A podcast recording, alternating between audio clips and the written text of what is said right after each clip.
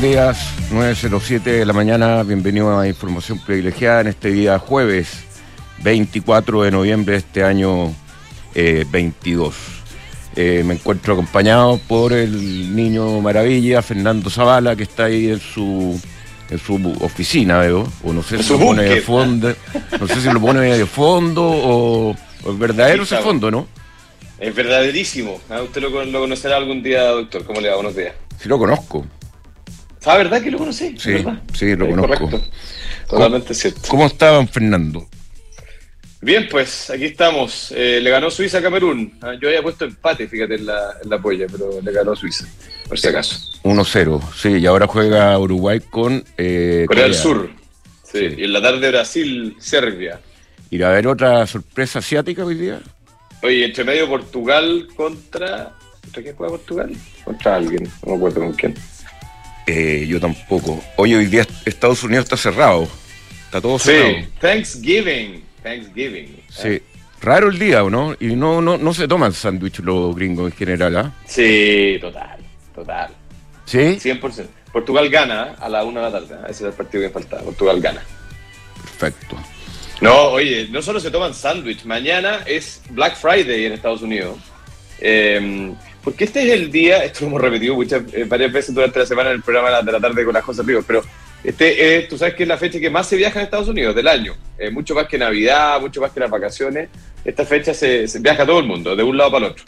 Y se juntan las familias que muchas veces no se ven durante el año, entonces se juntan todos a comer y, y se ven los verdaderos caracteres, entonces como, como no tienen nada más que hablar, el viernes salen a comprar.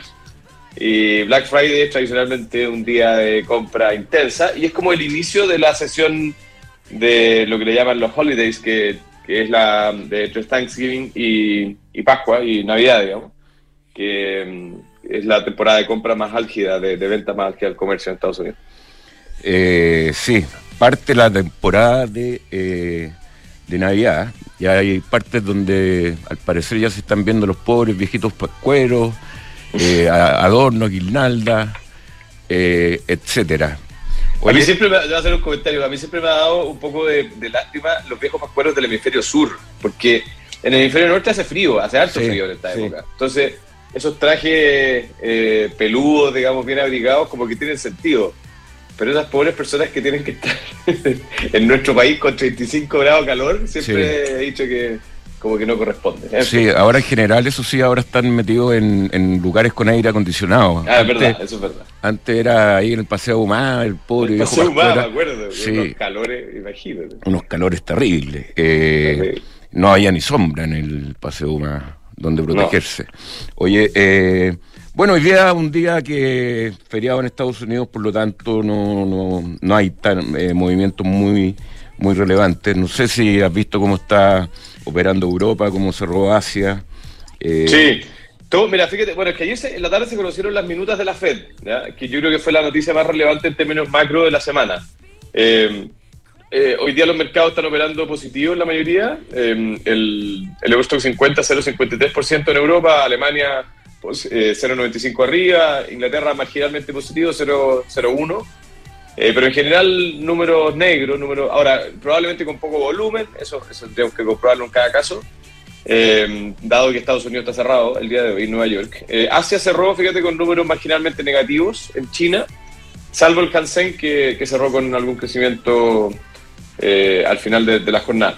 Y te digo que las minutas es relevante porque destaca algún sentimiento de parte de varios de los funcionarios que redactan estas minutas que básicamente creen que luego, ocupan la palabra soon, ¿ah? eh, luego en, español, eh, debiera empezar a reducirse la velocidad de subida de las tasas de referencia política monetaria en Estados Unidos. ¿ah? Entonces, como que empiezan a mostrar que pareciera ser que el final del camino está a la vista, al menos. Ahora, eso es por el lado positivo. Por el lado no tan positivo de los mercados, eh, plantea directamente que la expectativa de el tope al cual iba a llegar la tasa política monetaria se subió. O sea, eh, inicialmente era un 4%, después se hablaban 4,5%, hoy día se habla de un 5%, incluso algunos aventuran hasta 5,5% que podría llegar la tasa de referencia política monetaria en Estados Unidos. Esa es una tasa ya restrictiva, ¿o no? Para estos tiempos. No, yo, creo que lo que vivimos eh, durante eh, digamos, los últimos dos años en términos de liquidez, de inyección de, liquidez, fue tan brutal que es la única manera de realmente generar un impacto en la inflación, digamos, que lo está logrando todo esto la Fed, al menos en términos marginales según lo que se ve en la cifra. Sí, oye, eh, también preocupante por otro lado lo que está pasando con el COVID, ¿no? Eh, en China con aumento de casos PIC. Eh, no se sabe finalmente si los chinos van a aguantar o no de nuevo las restricciones. El gobierno ha tratado de abrir, pero este nuevo rebrote de nuevas variedades de COVID y todo eso, incluso eh, una noticia que escuché ahora en la mañana que en, Brasil de nuevo se van a eh, imponer las mascarillas en los vuelos en los vuelos locales o los vuelos en los vuelos tengo entendido. Eh, Oye, en la mañana, en la mañana escuché un, podcast de, Bloomberg, donde, de, la unidad de inteligencia de Bloomberg. Hay una cosa que me llamó la atención respecto a lo que tú dices, que tiene que ver con. porque hay una, esta política cero COVID de, de que Xi Jinping ha impulsado obviamente que ha generado impacto y, tiene a todo el mundo nervioso. ¿ah?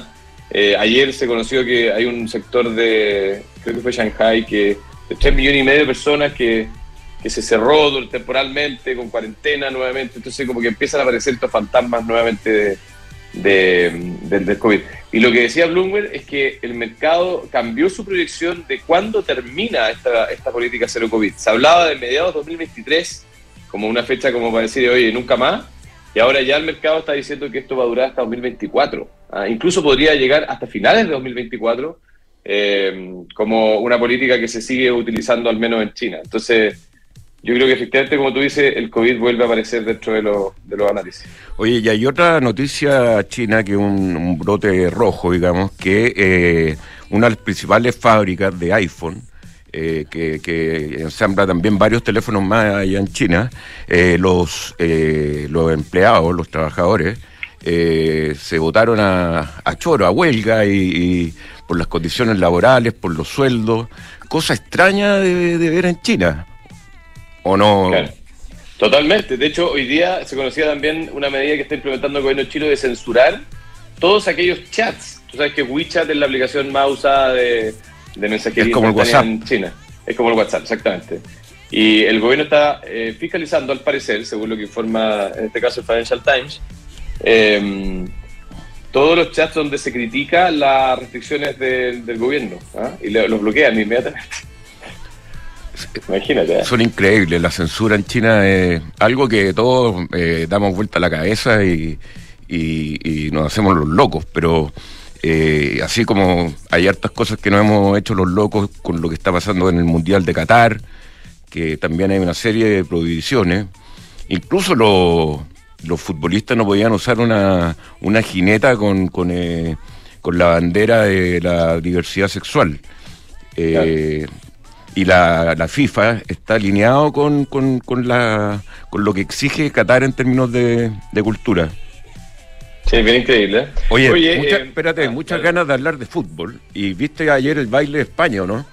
Impresionante. 7-0. ¿ah? Los pobres ticos, grandes amigos de Costa Rica, se llevaron una boleta histórica. ¿eh? Sí, lo malo que en general los equipos que golean y son tan buenos en la primera ronda no llegan a ser campeones. ¿Tú crees eso? Sí. Muchas veces, sí. Sí, de acuerdo a mi estadística cerebral, eh, pasa, pasa seguido eso. Eh, los equipos buenos en general parten como los italianos, de menos a más. Y no de más a menos. Ahora, pero el, baile que dio ayer eh, España fue increíble. O sea, un equipo que funcionaba como reloj. Sí, especialmente la, la delantera, Gabigol y, ¿cómo se llama? Ferran Torres. Extraordinario, muy bueno. Oye, eh, ¿te puedo poner un tema? Es que yo creo que es un temazo y hoy día eh, Bloomberg trae un artículo al respecto que lo republica la tercera en la sección Pulso, que tiene que ver con, la, con cómo está proyectando el mercado la debilidad o fortaleza del peso chileno mirando para adelante. ¿ah? Eh, y tiene que ver nuevamente con un tema que ya parece un poquito discorrayado, pero yo creo que es bueno que, se, que nos concienticemos porque es algo que, a lo cual no estábamos acostumbrados a conversar, que es el famoso déficit de cuenta corriente. La semana pasada el Banco Central informó el informe de cuentas nacionales, y el déficit de cuenta corriente en promedio durante el segundo trimestre del año llegó a 9,9%, pero hubo algunos meses O sea, perdón, eso es el acumulado de 2022, pero en el segundo trimestre la cosa fue sobre el 10, llegó incluso alrededor de 13%. Eh, esto significa, en el fondo, que Chile está gastando más de lo, de lo que produce respecto al mundo. ¿ah? Y mm, entonces lo que plantea Bloomberg es que no se ve bien la cosa para el peso chileno en los próximos años. Eh, de hecho, eh, ocupan una palabra un poquito fuerte, dice el peso chileno está condenado ¿ah? debido al déficit de, cuenta corriente. Y de hecho, condenado, claro, y, plantea Bloomberg que eh, este ciclo vicioso en el que estamos involucrados eh, se puede corregir de dos maneras, ninguna de las dos demasiado alentadora, o una, una recesión fuerte o que la moneda se hunda, eh, como titula, o sea, como publica exactamente Bloomberg, en el fondo que se debilite fuertemente. Yo creo que lamentablemente si es que eh, no nos concientizamos como país de que hoy día estamos gastando más de lo que producimos respecto al mundo, estamos está saliendo más plata de la, de la, que, de la que ingresa, digamos, en términos netos, eh, no, podemos tener ninguna expectativa de que el peso chileno vaya a estar fuerte contra el dólar o que vayamos a tener una, una actividad económica muy expansiva en los próximos años. ¿Y cómo se, se viene el balance estructural que era ley, la ley de Isaguirre e Isaguirre, eh, que, que eh, que no se voy a pasar del 1% ya con ese nivel de cuenta corriente que están relacionados. No, pero eso es, eso es fiscal, o sea, del, del, punto de vista del gasto del Estado. Sí. Eh, lo que estamos hablando a nivel país, porque lo que pasa es que eh, en algunas etapas de la, historia de este país, quizás el Estado gastaba un poco más, pero el sector privado ahorraba. y eso compensaba, digamos. Entonces, al final del día, Chile seguía ingresando más divisas de la que, de la que salían, ¿no es cierto? El problema es que hoy día tanto el Estado como el sector privado están eh, gastando más de lo que generan, digamos, o, de lo que logran ingresar. Entonces, a nivel país, el déficit de cuenta corriente está llegando al 10% del PIB. Y si esto se mantiene, eh, vamos a entrar en una trayectoria que a todo esto hemos visto en varios países de Latinoamérica donde las la monedas se deprecian hasta niveles como los que vemos. Digamos, ¿ah? Sí. Eh, y Bloomberg dedicó un podcast a eso no, no, no, un, artículo, Ah, un artículo, ya. Perfecto. Un artículo, sí. No sé si habría un podcast además, digamos, pero. Lo que pasa es que yo creo que es un temazo, doctora. Y bueno, y, un ángulo que no es para comentarlo hoy día, porque es largo, pero eh, hoy hay un debate ahí entre Salvador Valdés y Patricio Arrau versus eh, la subsecretaria de Hacienda sobre el impacto que podría tener este endeudamiento camuflado que está planteando el gobierno en la reforma previsional para los primeros años de aplicación. ¿ah? Yo creo que es bueno tenerlo quizás para, otro programa, pero, pero hay un tema que quizás no ha salido todavía demasiado en la discusión, pero que es bien relevante de cara al balance macroeconómico en los próximos años. Bueno, y la, exigencia del gobierno no, no para, ¿no? O vemos que los camioneros ya están exigiendo eh, millones, o sea, miles de millones de dólares, exigiendo en el paquete que necesitan eh, implementar. Y el, Estado ya ofreció 2.500 a 6.000, depende de cómo se, se estime, pero son grandes números. Total. Pasa que un gobierno débil, doctor, hace que, que, que, quiera se levante y empiece a hacer mesera. Sí. Lamentablemente. Sí, el ministro de Hacienda negociando con los camioneros también es una cosa extraña. Muy extraña. Muy extraño. Oye, ya comenzó el Black Friday en Brooks Brothers. Aprovecha esta oportunidad para adelantar tus regalos de Navidad con un 25% de descuento en camisas, poleras, suéteres y más. Entra a brooksbrothers.cl hasta el lunes 29 de noviembre. Oye, Independencia Administradora General de Fondos, liderada por el gran amigo Fernando Sánchez, eh, tiene un equipo que lleva más de 30 años administrando activos inmobiliarios, saben lo que hacen, es una alternativa de inversión atractiva y eficiente en estos tiempos de alta inflación, especialmente porque tienen, eh, yo, diría que la totalidad, pero si no la totalidad, gran parte de su cartera en UF. ¿ah? Eh, así que, si usted quiere invertir en un portafolio diversificado, conozca la Independencia Administradora General de Fondos. Un whisky de alta gama o un gran vino pueden ser el regalo perfecto para ese cliente importante o para los talentos claves de tu empresa. Visítanos y conoce nuestro exclusivo catálogo de regalos, El Mundo del Vino, un mundo de pasión por el vino. tenemos evento la próxima semana de nuevo. Eh, si la inflación está impactando los costos de tu empresa, cotiza y visita las compras con Cenegocia y mantén a raya los costos. Solicita una demo en cenegocia.com. Tu oficina en Las Condes o la de esa, decídete hoy que queda muy poco tiempo para aprovechar el beneficio tributario y depreciar instantáneamente eh, una oficina en oficinasnamias.cl. Hoy la generación de SUVs tiene un nuevo protagonista, el New Peugeot 3008, el 3008, ¿ah? híbrido, enchufable, four-wheel drive realmente filete. Descubre su doble motorización y un modo de conducción 100% eléctrico. Lo probamos hace, algunos, hace algunas semanas, es realmente extraordinario. Descúbrelo en Peugeot.cl. En XTV, la mejor tecnología de educación financiera se unen para que pueda acceder a los mercados de la mejor manera. Descarga la app y comienza a invertir hoy. Más información en xtblarga.com. ¿Vamos con nuestro invitado? Vamos. Ángel Cabrera, socio principal y economista de Forecast Consultores. ¿Cómo estamos, don Ángel? ¿Qué tal? Buenos días. Muy bien, usted. Aquí Hola, Ángel. Bien. Buenos días. Eh, ¿Por dónde partimos? ¿Por, eh, por China, por eh, Estados Unidos, por Europa, por Chile? Finalmente aterricemos en Chile. ¿Cómo está viendo la economía mundial que al parecer hay, eh, hay varios como ribetes, hay sectores que están más optimistas, hay otros que estamos más pesimistas. ¿Cómo lo ves tú, Ángel? Mira, la economía mundial ha entrado en una fase de desaceleración que la tiene al borde de una, de una recesión. La duda es eh, cuál va a ser la duración y la intensidad de esa recesión. Por ahora, las perspectivas, a mi juicio, en el caso de Estados Unidos y de Europa, apuntan en dirección a recesiones de intensidad baja en el caso de Estados Unidos, moderada en el caso de Europa, y en ambos casos de una duración que debiera ser relativamente corta, tres, cuatro trimestres a lo más. Por lo tanto, es una situación compleja, pero no, no la veo ni remotamente crítica. La situación que, que encuentro más preocupante es el caso de China, donde confluyen varios elementos. Eh, en el ámbito puramente económico yo destacaría dos. Uno, el tema de la crisis financiera que, ha venido afectando al sector inmobiliario durante los últimos dos años. Esa crisis no solamente sigue vigente, sino que continúa intensificándose.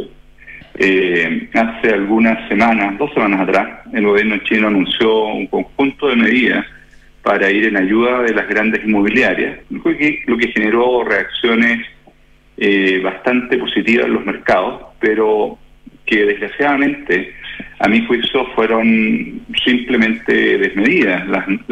los anuncios realizados por el gobierno chino, eh, en el mejor de los casos, eh, permiten evitar un colapso inmediato de las grandes inmobiliarias, pero no cambian el problema de fondo. Y el problema de fondo es una brutal sobreinversión que se ha producido durante 25 años y niveles de endeudamiento gigantescos que tienen las empresas inmobiliarias.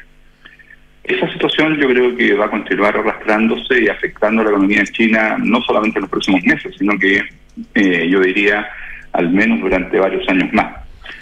Y esa deuda, perdón Ángel, es con el Estado en general de la, de la empresa eh, constructora o es eh, o es deuda que China le debe a, a, otros bancos, a bancos en Europa o a bancos en Estados Unidos?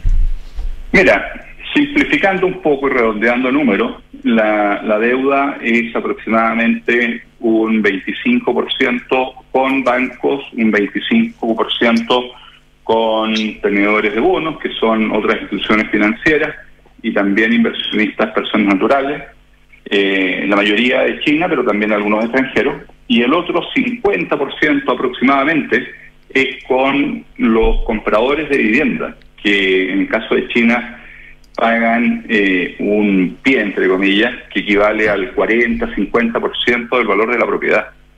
Y eso en muchos casos eh, son proyectos en blanco, o sea que ni siquiera han comenzado. Entonces, la, deuda es, de amplio espectro y afecta a, un montón de, componentes de, la economía y del sistema, del sistema financiero.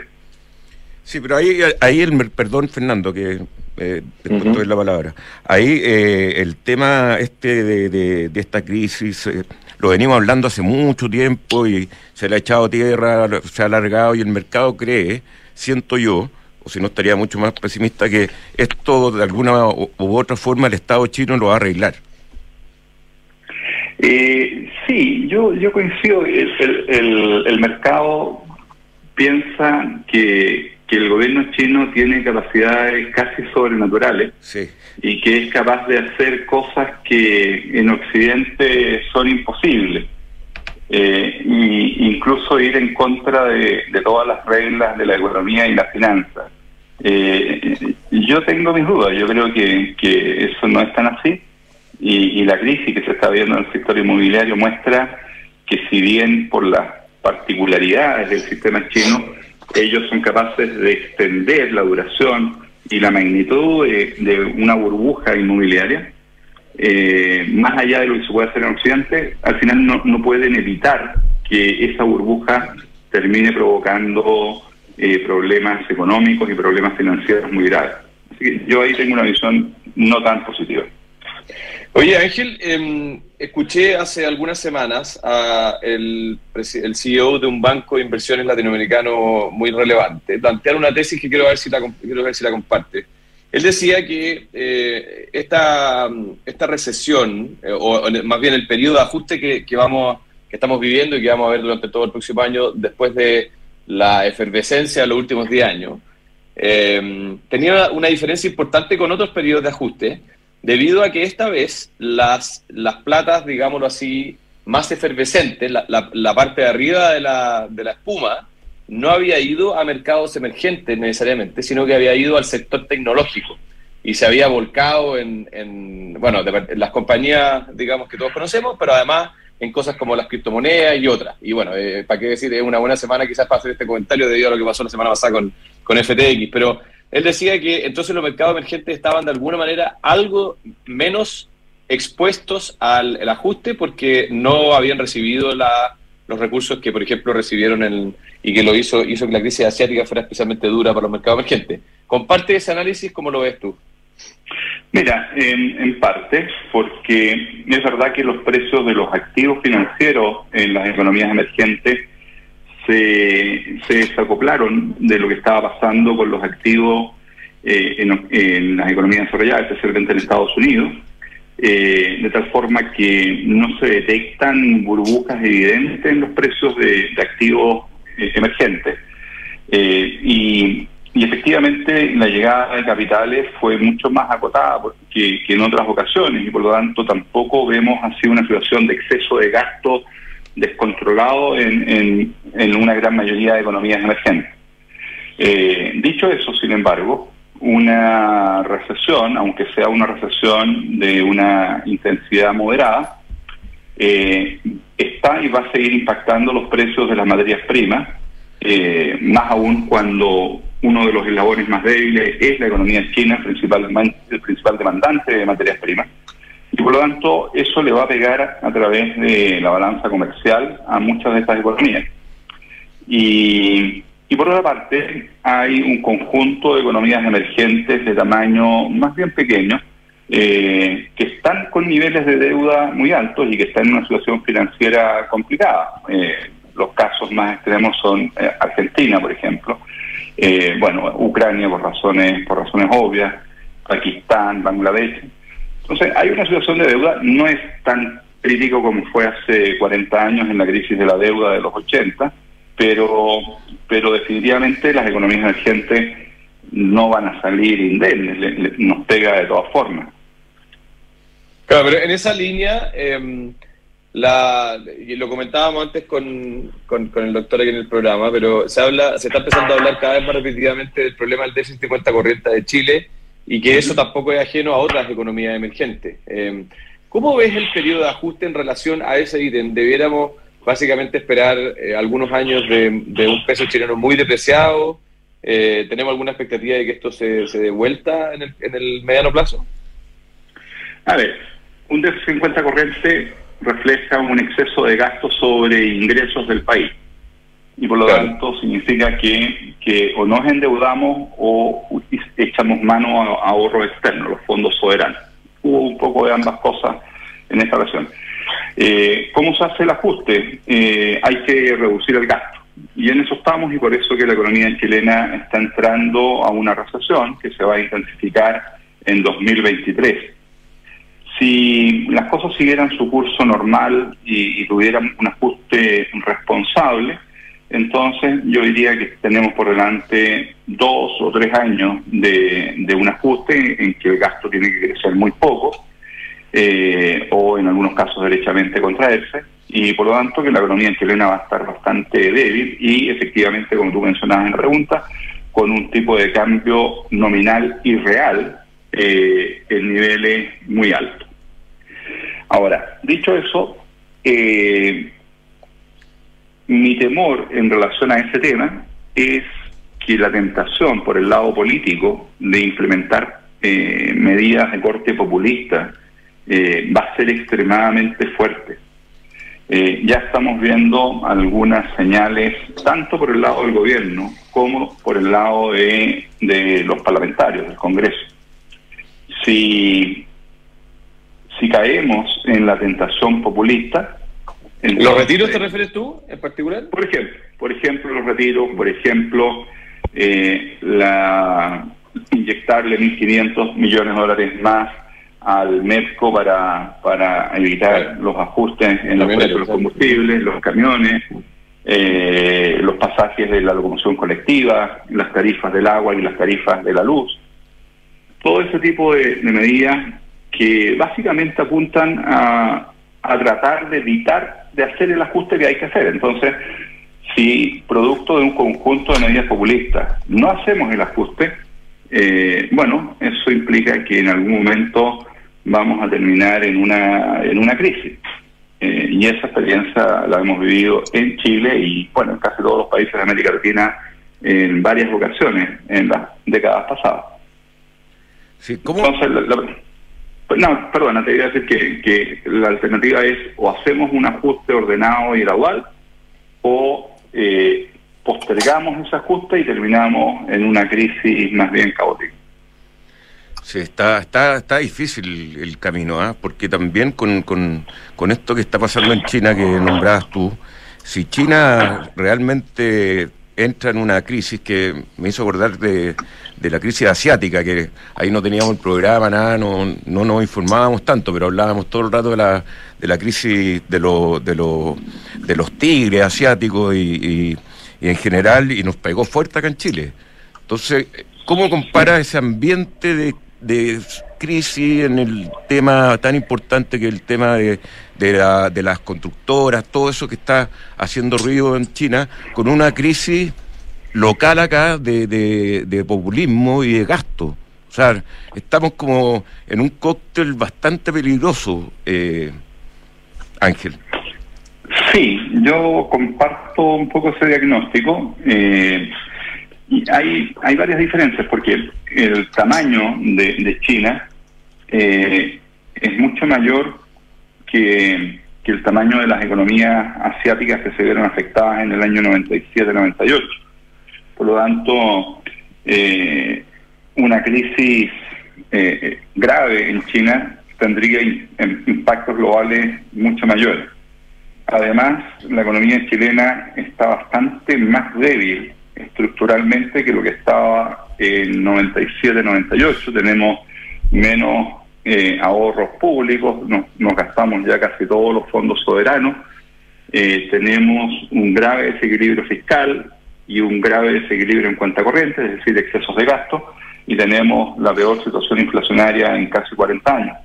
O sea, desde todo punto de vista, la macroeconomía chilena hoy día está dañada, está en, condiciones menos sólidas y por lo tanto eh, tenemos menos espacio para, para hacer ajustes ordenados frente a un choque externo. Oye, Ángel, y déjame hacerte una pregunta, perdona, doctor. El, el PIB tiene, siempre lo uno lo aprendía en, la universidad, cuatro componentes, ¿no es cierto? Eh, hay uno que a mí me preocupa mucho que tiene que ver con la inversión, porque uno de, los de, los, de las razones también de este este déficit de cuenta corriente es que dejaron de entrar dólares para o, otras monedas para invertir en Chile, ¿no? Entonces, ¿qué, cosa? y, eso quizás puede tener algo también que ver con la salida, eh, para pensar en positivo, de esta de este enredo que tú mencionabas eh, hace, hace un par de minutos. O, ¿Cómo lo ves tú? Bueno, la inversión eh, ha, ha, venido cayendo desde el año 2013 2013, fines del 2013 en adelante. Eh, y ahora más recientemente hemos visto una caída en una de sus, de sus fuentes de financiamiento, que es la inversión extranjera. Eh, la caída de la inversión es reflejo de, de incertidumbre, incertidumbre económica, incertidumbre política, de trabas, por ejemplo, trabas en toda la tramitación medioambiental y, y amenazas provenientes, por ejemplo, de la reforma tributaria, las reformas laborales que se quieren implementar. Todo eso está desalentando la inversión en todas sus dimensiones, incluyendo la inversión extranjera. Incluso eh, hemos visto en estos últimos años fugas de capitales que no veíamos desde la década de los 80. Eh, y eso se ha traducido en un debilitamiento del crecimiento tendencial de la economía. La, economía chilena actualmente tiene un crecimiento potencial, yo lo estimo en torno al 1,5, el consenso anda más bien en torno al 2, pero yo creo que es un poquito más bajo. Y ese crecimiento potencial, que es el crecimiento sostenible, es muy bajo, un 1,5 apenas, es poquito más que el crecimiento de la población. Por lo tanto, con eso el ingreso per cápita se queda estancado.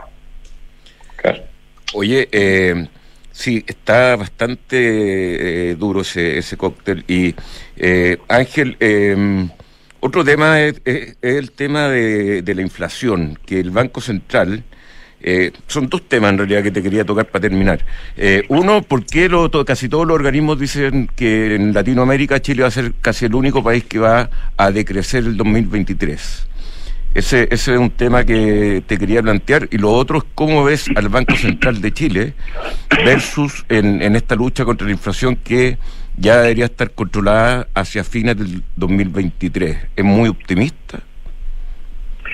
A ver, respecto a por qué Chile sería probablemente eh, uno, uno de los pocos países en América Latina que caería junto con Haití, es por la magnitud del, ajuste contractivo en el gasto que hay que hacer, por lo, que les decía antes. La inflación, el déficit fiscal, el déficit en cuenta corriente, son todos reflejos de un mismo problema, exceso de gasto. Y, como ese exceso de gasto fue, fue brutal, por los 36 mil millones de dólares en transferencias fiscales y los 51 mil millones retirados de los fondos de pensiones, 29% del PIB, lo que configura el mayor estímulo fiscal del mundo para hacer frente a la pandemia, bueno, tenemos que hacer un ajuste que es más profundo que en otros países. Y por eso que tenemos una mayor probabilidad de sufrir una contracción en 2023.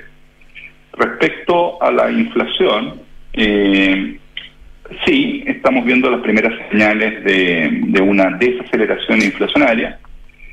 Eh, y el Banco Central espera una caída rápida durante el 2023. Su última proyección fue una inflación cerrando el próximo año en un 3,3%. Este año debiéramos cerrar eh, poquito arriba del 12%, 12, algo. Eh, yo no me atrevería a decir que es imposible pasar del 12 al 3 en un año, pero lo veo difícil. Creo, mi proyección es que vamos a estar más bien cerca de un 5%. De todas maneras, debiéramos ver una desaceleración inflacionaria a lo, largo del 2023, pero creo que va a ser un poquito más lenta que lo que tiene el Banco Central. Perfecto, Ángel Cabrera, socio principal y economista de Forecast Consultores. Muchas gracias, Ángel, como siempre. Me encanta gracias, Ángel. hablar con ustedes. Que esté muy bien de ahora en adelante podrás pagar en restaurantes con un código QR sin tocar eh, nada. Eh, incluso ahora tienen la tarjeta que estuvimos conversando ayer con el licenciado y, los amigos de Mercado, Mercado Pago.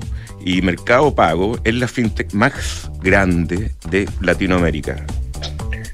Tumi es la marca internacional de productos de viajes, estilo, vida y negocio y ya está en nuestro país con su innovadora propuesta de maletas, bolsos y accesorios que combinan funcionalidad con un espíritu lleno de ingenio. Si usted quiere conocerlos, visítelos en tumichile.cl. Si tu objetivo es conocer más culturas, tener un lugar para llamar hogar o perfeccionar tus eh, conocimientos, cúmplelo invirtiendo desde tu app Santander en la sección Objetivos. Más información en santander.cl, Santander, tu banco. Construir confianza para hoy y para mañana. PwC tiene la combinación que es única de capacidades multidisciplinarias que te ayudan a generar valor tanto para la sociedad como para tus accionistas y tu entorno. Ellos le llaman The New Equation, nuevas soluciones para un mundo distinto. La nueva Desert X ya está en Chile, anda a conocerla. Una Ducati italiana maravillosa, pero que esta es para la aventura. Es, eh, está revolucionando todo lo que es el Adventure Big Trail. Falcom, una empresa de asset management independiente, cuyo negocio es la distribución, administración y asesoría de inversiones financieras, tanto en Chile como en el mundo, dirigido a clientes institucionales, family office, fundaciones y personas de alto patrimonio. Falcom.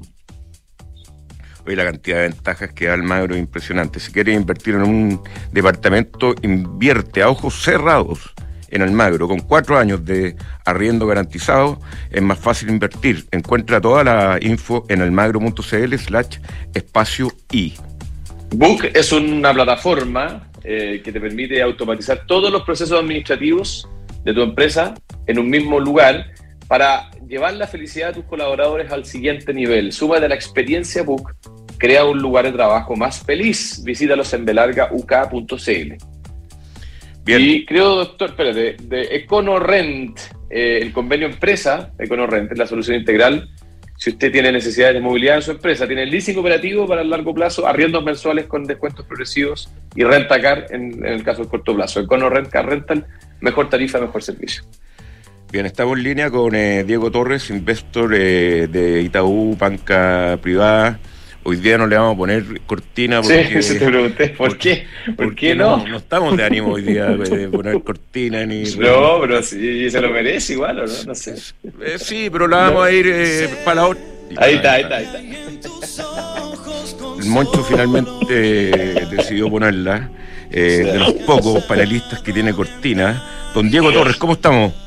Muy bien, gracias. Muchas gracias por la invitación y gracias por la, la, cortina, como le dicen ustedes. Así que, bueno, la discusión la toman ustedes y la decisión la toman ustedes. Así que, bueno, ¿cómo, ¿cómo, han estado? Acá, estamos. Eh, Oye, Diego. No te vamos a hacer perfecto. perdón, ayer se publicaron las minutas de la FED en la tarde y tengo la sensación de que como que cayó bien lo que salía, ¿no? ¿Cómo, cómo reaccionaron los mercados? ¿Cómo lo vieron ustedes? No, ciertamente que cayó bien. El tono fue básicamente una, ratificación desde nuestro punto de vista de que la política una política monetaria menos restrictiva hacia adelante. Ese fue el tono que el mercado leyó o interpretó la minuta y, en el fondo, si lo vemos en términos de lo que es la reacción de los mercados de acciones y también de renta renta fija, fueron buenos, buenos eh, se, se tradujo en buenos números. Así es que eh, esto en el fondo, si lo miramos un poco más hacia adelante, eh, la reunión de la de, diciembre está pensando, el mercado está pensando en una alza de tasa entre 50 y 75, con la minuta ya se consolida una alza de tasa de 50 basis, se, y se empieza ya a acelerar ese ritmo que fueron cuatro alzas eh, consecutivas de 75, ahí siguen lo que fue la política monetaria de la FED. Entonces, junto con eso y otros, otros mensajes que estuvieron entregando en términos de lo que fue riesgo financiero y también expectativas de la tasa terminal más baja de, lo, eh, de los que se estaba esperando, eh, van en línea con que alimentan el mercado de renta variable y también el de renta fija, que ambos estaban bastante castigados año a la fecha. Eh, o sea, la, la el cambio también, eh, tú dices, Diego, que, cayó bien en el mercado, pero también el, las tasas eh, llegando a casi 5, que están ahí en la, en la minuta y que ha ido subiendo como el objetivo de tasa, eh, se ve muy restrictivo para la deuda a nivel global, ¿o no? Siento que todo el mundo está muy endeudado. La, bueno, ahí hay varios puntos, pero lo que hay detrás es que en el fondo cuando tú cambias las cuando el mercado empieza a ver señales que un cambio de las expectativas, más allá que sea un 5% o un 5,25, que son obviamente tasas altas para lo que vivíamos y hemos estado viviendo o hemos vivido durante los últimos más de 10 años, eh, ahí eh, en el fondo el, ese cambio de expectativas a una menor alza hacia adelante es el que está alimentando hoy día buenos retornos porque La verdad, si hoy día mirábamos estos retornos de índices de renta fija, por ejemplo, algunos de ellos están eh, menos 25% abajo, estuvieron menos 25% abajo, otros menos 20%, los más conservadores en términos de rentabilidad han estado entre menos 15%. Y bueno, usted la bolsa lo han visto, el fondo del Nasdaq en menos 30%, el S&P en su momento más de en negativo en menos 20 y algo, en los peores momentos. Entonces, ese cambio de expectativa, más allá que sigue siendo una tasa que eh, no estamos acostumbrados al menos durante los últimos 10 o 12 años, eh, pero ese cambio de expectativas que son más bajos es lo que está alimentando, junto con en algunos casos atractivas valorizaciones en algunas de las casas de activos. Oye, la renta fija chilena se corrigió fuerte durante, yo diría, el año pasado. Eh, pasó de, no sé, pues, subió algo así como 200 puntos base o 300 puntos base dependiendo del, del plazo. Eh, y a todo nivel, ¿ah? desde bonos de, de, gobierno, corporativo, bancario, etcétera, en general se subió. ¿Cómo ven ustedes la proyección de la renta fija a los próximos, no sé, 6, 12 meses? Mira, la, la parte local la, no es mi, mi, zona de expertise. Ah, bueno, entonces, perdona, tenés toda razón, digo, perdón. Entonces, hablemos de, de, la renta fija a nivel global, que también sufrió un fenómeno similar, digo. Sí, bueno, eh, justamente en la parte internacional nos sentimos mucho más cómodos en eh, lo que es investment grade americano y, de hecho también algunos clientes nuestros están haciendo, eh, dadas las correcciones que te comentaba, están de alguna forma comprando bonos eh, de empresas americanas de grado de inversión con duraciones largas, o sea, con vencimiento del 2050 o 2060. Eh, y eso, eh, esos bonos, en el fondo, han caído probablemente algo entre un 30, algunos de ellos probablemente casi un 35% años de fecha. Y si tú lo ves en términos de retorno, de lo que hacia adelante está eh, como una especie de acción preferente, solamente que, haciendo una especie de acción preferente, solamente que es con una estructura más senior. Y eh, en, en, la línea de que eh, nosotros nos parece bien estar eh, en mayor calidad crediticia, es decir, tomar bonos que son investment grade. Eh, el tema también de alargar duración, si eventualmente hay una desaceleración bastante fuerte y o una, una potencial recesión, creemos que el fondo es un lugar bastante eh, bueno para estar invertido. Muy bien, don Hugo, va, eh, Diego Torres, eh, nuestro amigo eh, Color Esperanza, muchas gracias de Itaú. Me, me, quedo pendiente hablar de Brasil, pero para la otra porque ya se nos fue el tiempo. Un abrazo, Diego, muchas gracias. ¿eh? un abrazo, chao. Chao, Diego, muchas gracias. Eh, vamos. Extraordinaria, la cortina, ¿eh? sí, muy buena. Sí. Vamos a inventar más cortinas. Oye, eh, a los que se le amanezcan. Vamos y volvemos. Ahora en Cenegocia tu empresa puede obtener capital de trabajo para financiar el pago a proveedores, órdenes de compra y facturas. Nuestro financiamiento lo realizamos en alianza con Fingo, que es más rápido con las mejores tasas y 100% digital. Tener financiamiento ahora es posible en Cenegocia. Visítanos en cenegocia.com. Te conté, me compré una oficina Namías en Las Condes. Mm. Aproveché el beneficio tributario de depreciación instantánea. ¿Depreciación qué? Instantánea. Así rebajo impuestos en la próxima declaración de rentas de mi empresa. Buenísimo, pero yo quiero una oficina en la dehesa. Namías también tiene oficinas en la dehesa. Apúrate, queda poco tiempo. Tu oficina en Las Condes o la dehesa te espera con entrega inmediata y depreciación instantánea. Más info en oficinasnamías.cl. Válido para contribuyentes de primera categoría en oficinas inscritas en el Conservador de Bienes Raíces al 31 de diciembre de 2022. ¿Cuándo eres más feliz en el trabajo? ¿Cuando solo se te exige o cuando se reconoce y potencia tu talento? ¿Calentando el asiento para cumplir o cuando te evalúan según tus resultados? ¿Cuándo eres más feliz? Cuando te valoran como un recurso o como una persona? En Book nos centramos en las personas. Por eso queremos cambiar la forma en que tu empresa las gestiona y mejora la vida de tus colaboradores. Cámbiate a Book y crea un lugar de trabajo más feliz. Book.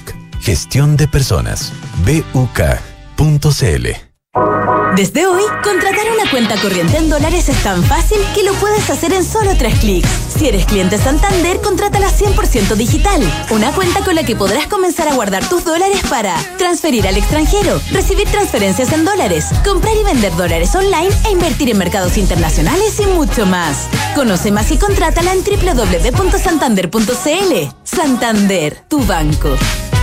Infórmese sobre la garantía estatal de sus depósitos en su banco o en www.cmfchile.cl. Invertir en un departamento no es fácil. Miles de dudas te saltan en un momento. En qué comuna compro, en cuánto lo puedes arrendar, pero con Almagro me fui a la segura. Y es que cuando me dijeron que tenían cuatro años de arriendo garantizado y aparte, según los brokers de propiedades, los departamentos Almagro son los primeros en ser arrendados y que permite tener arrendatarios responsables y de calidad, la respuesta fue fácil. E invertí a ojos cerrados. ¿Quieres saber cómo lo hice? Entra a almagro.cl slash espacio y Almagro en Falcom Asset Management somos expertos en inversiones. Nuestro compromiso es dar seguridad a nuestros clientes que los ayudaremos a alcanzar sus objetivos financieros de largo plazo. Falcom Asset Management es liderado por sus socios, quienes con su experiencia permiten asegurar la continuidad de la filosofía de la compañía, la calidad de los procesos y el servicio a los clientes. En Falcom Asset Management construimos relaciones duraderas con nuestros clientes, basadas en excelencia, servicio y confianza. Como podemos ver, este mes avanzamos 300 kilómetros con nuestra autonomía. Cargamos 728 kilogramos de lo que necesitábamos y la fuerza del equipo llegó a los 136 HP. ¿Y cómo llegamos a esos números? Con la New Peugeot y Partner 100% eléctrica que adquirimos hace poco. Peugeot presenta la New Peugeot y Partner 100% eléctrica, con autonomía de hasta 300 kilómetros, carga útil de 728 kilogramos, motor de 136 HP y el respaldo de Peugeot. Súbete a la energía que nos mueve hoy y conoce más en Analizar los problemas desde nuevos ángulos para descubrir soluciones que brinden resultados sostenidos y generen confianza. Eso es The New Equation, la nueva estrategia de negocios de PwC. Una combinación de habilidades, experiencia y tecnología para dar forma al futuro. PwC, construyendo confianza para hoy y mañana. Visítanos en www.pwc.cl. De ahora en adelante, podrás pagar en restaurantes con un código QR sin tocar dinero ni máquinas, comprarte tus libros de estudio con descuentos, cargar tu celular sin salir de casa, aceptar todas las tarjetas en tu negocio o cobrar con un link de pago. Por eso y muchísimo más, de ahora en adelante Mercado Pago, la fintech más grande de Latinoamérica. Independencia Fondos de Inversión más de 30 años invirtiendo con éxito en activos inmobiliarios de renta en Chile y el extranjero, generando flujos estables y crecientes para nuestros inversionistas. Disponemos de una sólida estructura de capital y la experiencia requerida para encarar con plena confianza los nuevos desafíos del mercado, atributos necesarios para adaptar nuestros activos y contratos para hacerlos más flexibles y seguros. Infórmate en independencia-medio-sa.cl.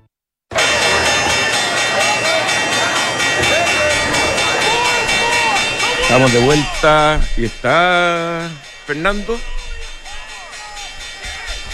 Ah, y Sebastián Pufé tampoco. Estoy solo. Ay, mira tú, ¿ah? ¿Y qué, hago? Yo estaba viendo el partido. Eh, o sea, el, inicio de, Chile-Uruguay. Vamos a hacer una, un mini recorrido por los mercados eh, de eh, acciones. Recordemos que hoy día está cerrado Estados Unidos pero eh, Europa está funcionando.